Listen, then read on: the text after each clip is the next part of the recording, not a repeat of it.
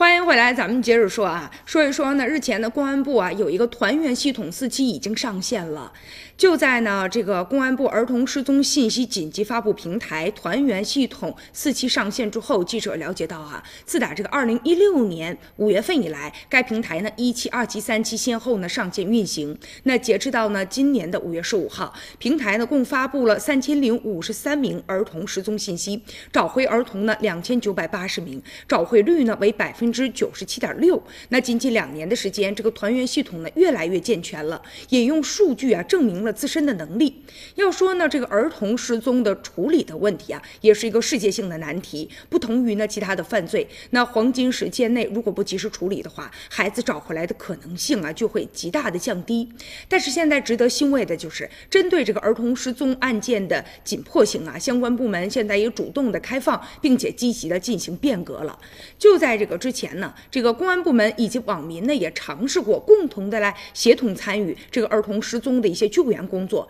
虽然说呢，社会大众也被发动起来了，但是由于呢很多人啊他缺乏这种精准的定位，所以信息的抵达的及时性和有效性呢其实并不太理想。所以这样一来，可能就会直接影响到究竟到哪去找孩子，能不能找到。幸运的是哈，现在咱们呢智能手机呢逐渐的开始普及了，而且大家呢在这个手机当中都有定位的功能。能现在要说智能手机啊，已经咱们国家的发展啊，在全球排名也算是快速的上升，而且呢，互联网也进入到一轮的爆发性的增长了。所以说呢，这样一来就有了一定的基础了。海量的移动网民，再加上非常精准的位置的服务，那也会遏制啊儿童失踪。所以说这样一来呢，也提供了一些啊可能性。有一些呢商业公司和一些民间的组织，他们开始也参与到这个啊防打拐的这个系统当中了。但是呢，如果说只是单一的公司或者是平台的话，毕竟啊是力量是有限的，要么呢就是系统不够完善，要么呢就这个信息啊